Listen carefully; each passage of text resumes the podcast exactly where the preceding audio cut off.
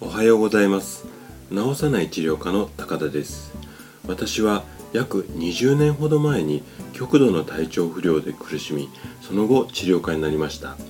現在ではお医者さんや管理栄養士さんと提携しながら治療をし年間3000人の方にご覧いただく整体院の院長をしております。こんな私がお届けするこの番組では人生100年時代を生涯健康に生きるこんなコンセプトで健康にまつわる情報を毎朝6時に配信しています。さて今朝のお話なんですけれども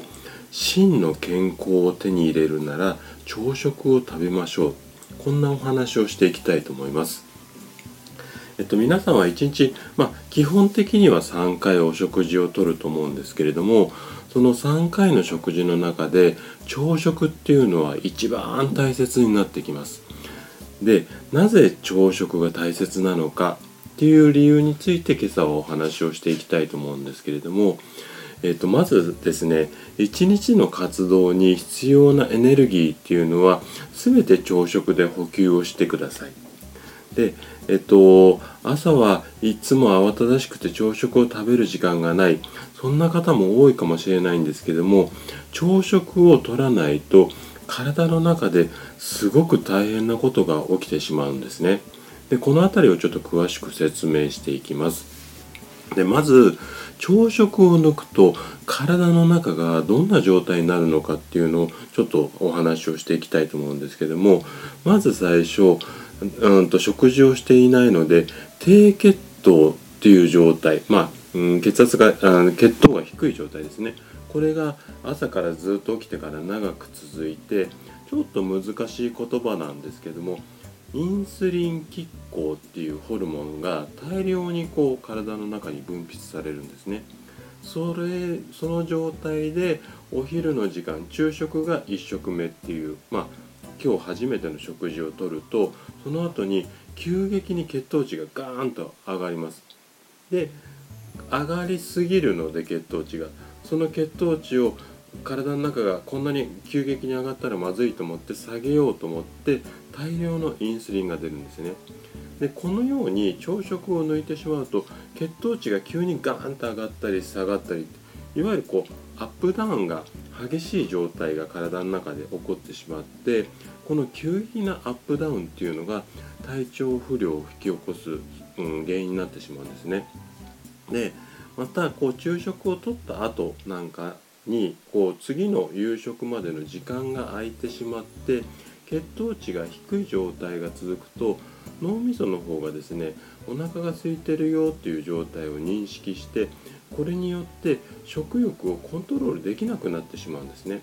でそうするとどうなってくるかっていうと食事の後に高血糖症って言われるような症状が出てしまったりいわゆる次の食事をドカ食いをするようになって脳みそがちょっと普通の反応してないのでドカ食いをしてしまって太りやすくなったりとあと体温が急激に低下してしまいますこれは基礎代謝っていうもののバランスが崩れてしまうんですけども、まあ、ここではちょっと詳しく説明しないんですがあのこういう状態だと体温が低くなっちゃうんだよっていうふうにあの覚えておいていただければと思います。でこういうような状態ばっかりあの起こってしまうので体には全然こ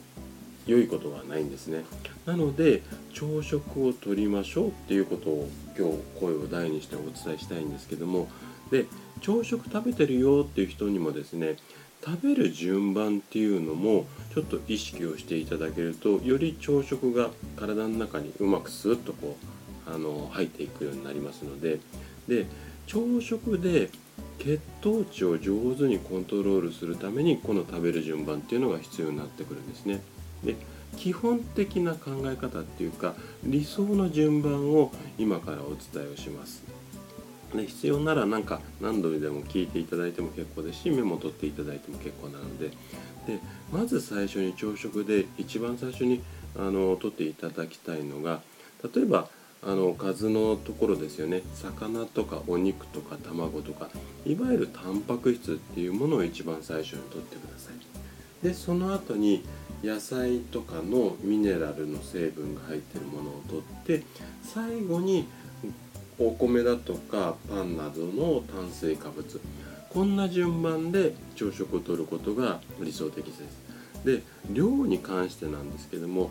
できればゆっくりまあ時間ないとは思うんですけどもゆっくり咀嚼をしながらよく噛んで食べて腹8分目っていうのが理想なんですね。でここまで聞いていただいて朝食が大切だよっていうのはすごくご理解いただけたと思うんですけども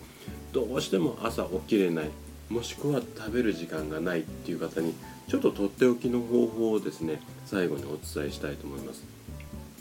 これはね時間がない方におすすめなのはバナナなんですね。はい。でなぜならばバナナっていうのは食べてすぐエネルギーになったりそのエネルギーが長持ちするっていうようなこんな、まあ、効果があるような食べ物なんですけども